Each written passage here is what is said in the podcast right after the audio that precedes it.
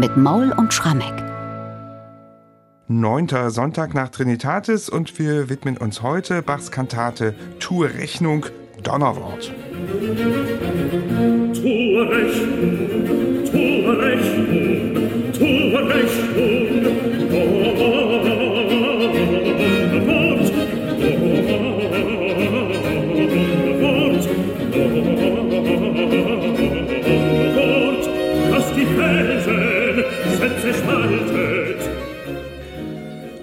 Rechnung Donnerwort. Also heute geht es ums Geld, mal ganz grob gesagt. Aber bevor wir auf Text und Musik dieser Kantate kommen, Michael, erstmal zu den Quellen dieses Stückes. Diese Kantate wird Bachs Leipziger Zeit zugeordnet, genauer gesagt dem Sommer 1725. Der Text aber, der stammt von Salomon Frank, dem Weimarer de facto Hofdichter. Wie passt denn das zusammen? Ja, das passt tatsächlich nicht ganz so zusammen, wie wir das üblicherweise bei Bach haben. Wir haben von dem Stück Bachs Partitur und die originalen Aufführungsstimmen und aus denen kann man ableiten, anhand des Schriftbefundes der beteiligten Schreiber, dass Bach die Kantate höchstwahrscheinlich im Sommer 1725 als Thomaskantor in Leipzig komponiert hat. Erstaunlich ist aber, du sagtest es bereits, dass die Textgrundlage zehn Jahre älter ist und nach Weimar gehört. Also Salomon Frank, der Weimarer Hofpoet, der tatsächlich zehn Jahre zuvor, als Bach dort Konzertmeister war, regelmäßig für ihn die Kantatentexte schuf, der liefert diesen Text aber wir fragen uns eigentlich, warum hat Bach den Text nicht zehn Jahre zuvor vertont? Warum erinnert er sich jetzt zehn Jahre später, und das ist wirklich ein singulärer Fall, an so einen alten Text? Letztlich können wir das Ganze nicht auflösen. Es gibt die Überlegung, dass vielleicht unsere Kantate auf ein Weimarer Stück zurückgeht, das Bach in Leipzig einfach nochmal bearbeitet, verändert. Dagegen spricht allerdings der ausgesprochene Konzeptcharakter seiner Leipziger Partitur, wo man wirklich anhand der Art und Weise, wie das niedergeschrieben ist, wie da auch noch Verbesserungen vorgenommen worden sind, einfach er sieht, hier war Bach wirklich vollständig kreativ tätig, hat genuin ein Stück erschaffen, also eine neue Komposition. Vielleicht hatte er einfach dieses Stück noch im Sinn, wusste, dass das zehn Jahre zuvor Frank gedichtet hatte. Vielleicht war Bach auch 1715 gar nicht selber an der Reihe gewesen um diesen Text in Musik zu setzen. Vielleicht hat es einer der beiden Hofkapellmeister, das war ja Vater und Sohn Drese, gemacht. Und vielleicht war Bach ja wirklich beeindruckt von diesem Text, der ganz virtuos eine Art Paraphrase und Deutung des Evangeliumstextes liefert und da ganz tief in das Vokabular des Finanzwesens eintaucht. Und das ist ja etwas, was in Leipzig, der berühmten Handels- und Messestadt, sicherlich gut ankam. Und mhm. vielleicht ist das der ganze Grund, warum er jetzt dann sagte, okay, jetzt nehme ich mal diesen alten Frank-Text und präsentiere den den Leipzigern mit meinen neuen Noten. Das Evangelium an diesem neunten Sonntag nach Trinitatis, das ist, ich würde mal sagen, nicht ganz unkompliziert. Es ist das Gleichnis vom ungerechten Verwalter und das endet mit der Erkenntnis, macht euch Freunde mit dem ungerechten Mammon. Würde ich gerne auch mal bei meiner Steuererklärung hinschreiben, ja, aber das, äh, das gilt ja nicht. Aber damit sind wir mitten ja. im Thema. Ja. Denn Du hast schon gesagt, Frank hat hier Finanzvokabular. Führ das doch mal ein bisschen näher aus und erklär ja. uns, wie setzt er dieses Thema um? Ja, also erstmal vielleicht nochmal zum Gleichnis selber bei Lukas 16. Das Gleichnis vom ungerechten Verwalter ist ja die Geschichte, dass also ein reicher Mann merkt, dass sein Verwalter nicht vernünftig arbeitet und er feuert ihn und zwingt ihn zugleich Rechenschaft abzulegen. Und der Verwalter bekommt nun Angst, wie es ihm gehen soll, wenn er rausgeschmissen wird und er bestellt all die Schuldner seines Herrn ein und spricht nochmal mit denen, fragt also, wie viel Schulden sie bei seinem Herrn haben und reduziert dramatisch mit einem Handstreich deren Zinssätze. Und tatsächlich ist das Erstaunliche, dass dieser Herr dann hinterher sagt, du hast klug gehandelt, denn macht euch Freunde mit dem ungerechten Mammon, damit, wenn er zu Ende geht, sie euch aufnehmen in die ewigen Hütten. Und das ist natürlich nichts anderes als eine Aufforderung zur Umkehr im Leben. Also wenn ihr euch die Freundschaft der Armen im Leben zusichert, dann werdet ihr es im Himmel umso leichter haben, denn die Armen haben ja bekannterweise im Himmel ohnehin einen sehr, sehr guten Platz. Und die Analogienbildung, die jetzt sicherlich auch in der Predigt damals eine Rolle spielte, ist diejenige, dass praktisch Jesus derjenige ist, der unsere Schuld die wir im Leben erwerben, aufnimmt, aber durch seinen Kreuzestod letztlich diesen Schuldschein, den wir bei ihm haben, zerreißt und dadurch kommen wir alle in den Himmel. Und jetzt geht Frank hin und hat sich wirklich mit viel Sprachgespür, mit dem ganzen Vokabular des Finanzwesens überlegt, eben dieses Verhältnis zwischen uns und unserem Gläubiger Jesus Christus darzustellen. Das geht natürlich gleich los in der ersten Arie mit den Worten Tue Rechnung Donnerwort, tue Rechnung, das ist tatsächlich die Aufforderung im Evangelium von dem Herrn an seinen Verwalter, leg Rechenschaft ab. Aber dann dichtet Frank im ersten Rezitativ, es ist nur fremdes Gut, was ich in diesem Leben habe. Geist, Leben, Mut und Blut und Amt und Stand ist meines Gottes Gabe.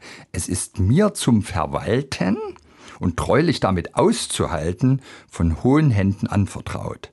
Ach, aber ach, mir graut, wenn ich in mein Gewissen gehe und meine Rechnungen so voll Defekte mhm. sehe. Ich habe Tag und Nacht die Güter, die mir Gott verliehen, kaltsinnig durchgebracht. Also hier geht es um den Schuldschein, den mhm. wir alle bei Gott haben. Und im zweiten Rezitativ, da wird dann Jesus als der Bürger beschrieben, und das ist auch ganz herrlich mit Vokabeln aus dem Finanzwesen gemacht.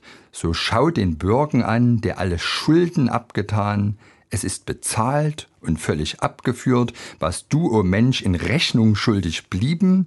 Des Lammes Blut, o oh großes Lieben, hat deine Schuld durchstrichen und dich mit Gott verglichen. Es ist bezahlt, du bist quittiert, indessen, weil du weißt, dass du Haushalter seist, so sei bemüht und unvergessen, den Mammon klüglich anzuwenden, den Armen wohl zu tun, so wirst du, wenn sich Zeit und Leben enden, in Himmelshütten sicher ruhen.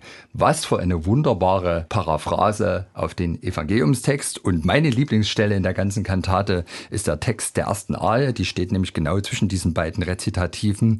Da kann man, wenn man wirklich nur die ersten zwei Verszeilen liest, sich fragen, ist das wirklich Johann Sebastian Bach? Man käme, glaube ich, eher auf Karl Marx. Da heißt es nämlich, Kapital und Interessen, meine Schulden groß und klein, müssen einst verrechnet sein. Alles, was ich schuldig blieben, ist in Gottes Buch geschrieben, als mit Stahl und Demantstein. Mhm, also ich finde es großartig, ja. eine Riesenvorlage, mhm. glaube ich, wo ein Komponist, der vielleicht auch interessiert an dem schnöden Mammon ist, sich so richtig austoben kann. Es gibt aber keinen Eingangschor. Fangen wir gleich mal ja. damit an, wenn wir jetzt auf die Musik zu sprechen kommen, sondern es geht mit einer Bassarie los und die klingt in meinen Ohren ziemlich verzweifelt, auch so ein bisschen gehetzt. Ja, also das ist eine richtige Donnerwortarie. Mhm. Natürlich für Bass Solo, begleitet von den Streichern, voller bewegter Koloraturen. Da werden wirklich die im Text erwähnten Felsen gespalten vor unseren Ohren.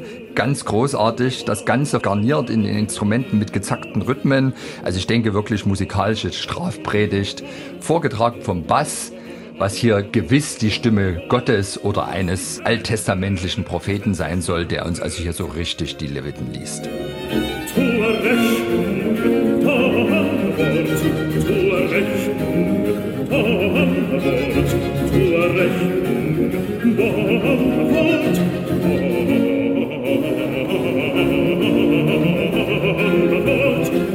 die Felsen zerspalten, dass die Felsen zerschlagen, fort, wovon mein Blut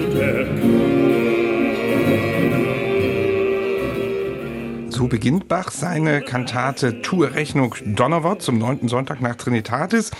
Danach ist der Tenor dran mit einem Rezitativ, aus dem du schon zitiert hast, und danach dieser berühmten Arie, für dich berühmten Arie, Kapital und Interessen. Interessen. Mhm. Die Anklage drastisch, musikalisch, für meine Empfindung aber nicht ganz so verzweifelt.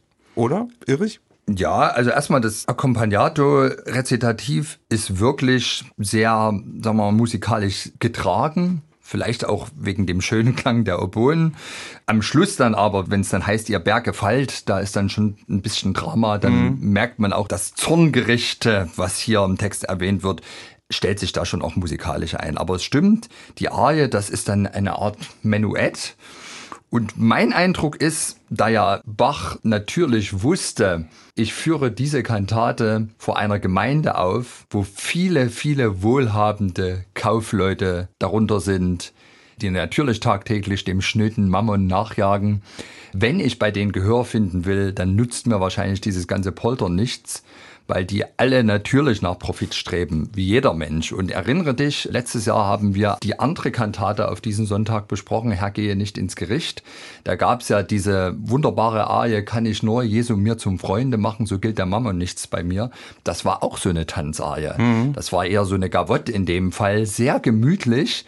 Vielleicht hat sich Bach gesagt, naja, am Ende ist Leipzig nun mal der Hauptfinanzstandort und wenn ich jetzt schon mit den Mitteln meiner Musik eintrichtern soll, treibt es mal nicht gar so doll und gebt auch den Arm, dann muss ich es auf eine charmante Art und Weise tun. Und das ist ihm ja, glaube ich, ganz gut gelungen. Und nicht zuletzt hat er ja auch selbst gerne Geld verdient. Also wenn man daran denkt, er hat sich auch ein bisschen beklagt, dass das Gehalt nicht so hoch ist, aber er hat ja wahnsinnig viel nebenher total, verdient total. durch seine Musik dann hat er sich vielleicht auch mit Blick auf sich selbst hier ein bisschen zurückgehalten. Wir hören trotzdem mal rein in diese Arie. Kapital und Interessen, meine Schulden groß und klein, müssen einst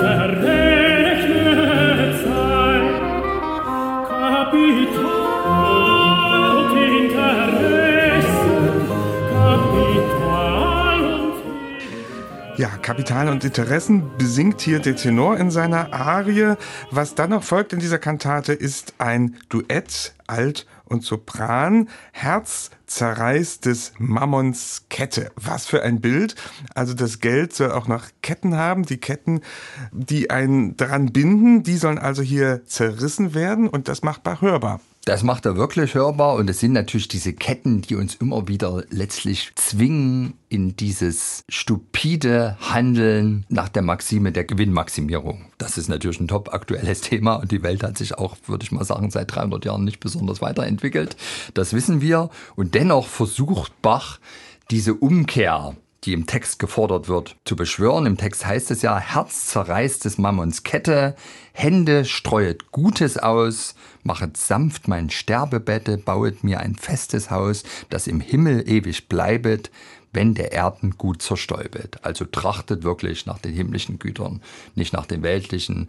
Teilt die weltlichen Güter mit den Armen, dann wird es euch im Himmel gut gehen. Und ich glaube, das hat Bach versucht, hier musikalisch zu zeichnen, indem er einerseits einen ganz konsequenten Rhythmus in kleinen 32. Noten die Instrumente spielen lässt auf verschiedensten Tonarten aber die Sänger in einer sehr kanonischen Setzweise, die folgen einander, die sind sich sozusagen einig, dagegen singen, also gegen diesen Instrumentalpart mit großen Notenwerten einfach diese innere Umkehr beschwören.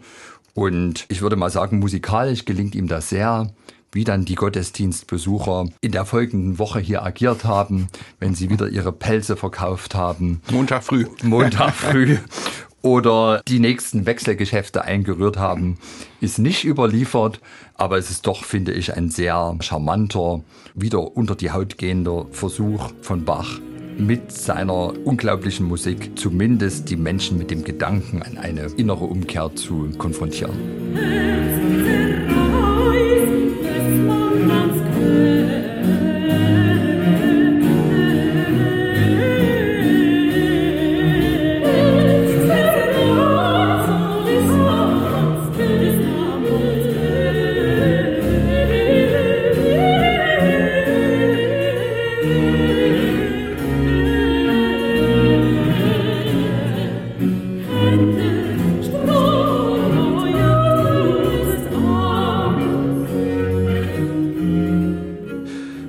Das Duett am Schluss dieser Kantate. Es folgt dann noch ein Schlusschoral.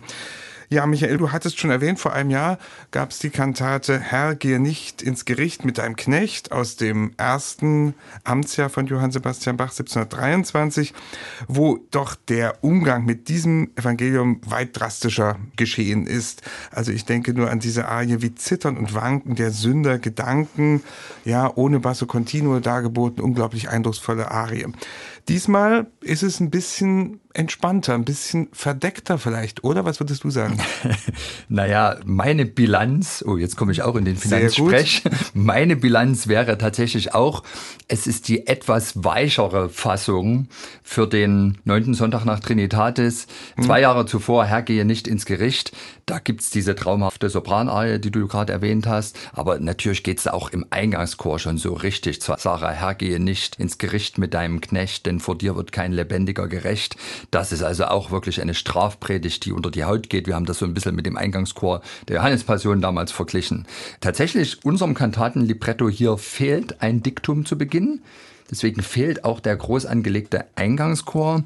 Ich könnte mir vielleicht auch vorstellen, dass Bach durchaus den Wert des Librettos erkannt hat, aber selbst vielleicht so ein bisschen kapitulierte vor all diesen Anspielungen auf Geldwechselgeschäfte, wie man die jetzt in Musik setzt. Und vielleicht hat er ja beim Sinieren über dieses Libretto selber gespürt, dass er ja auch zu diesen Sündern gehört. Wir wissen, du hast vorhin schon anklingen lassen, auch Bach ist dem schnöden Mammon hinterher gehäschelt. Er hat in den 1730er Jahren dann neben seiner Musik Soli Deo Gloria regelmäßig diese Auftritte im Kaffeehaus gehabt. Er hat viele Privatschüler gehabt, um zusätzlich Geld zu verdienen. Er hat sogar seine Instrumente, seine Cembali vermietet.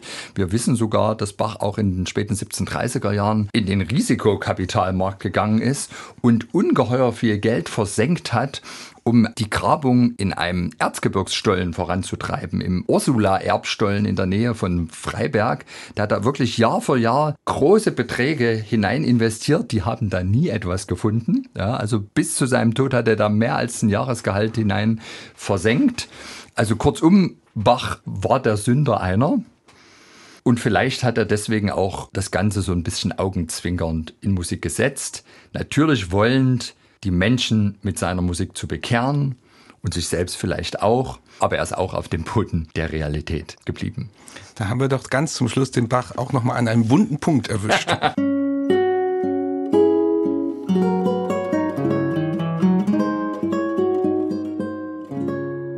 MDR Classic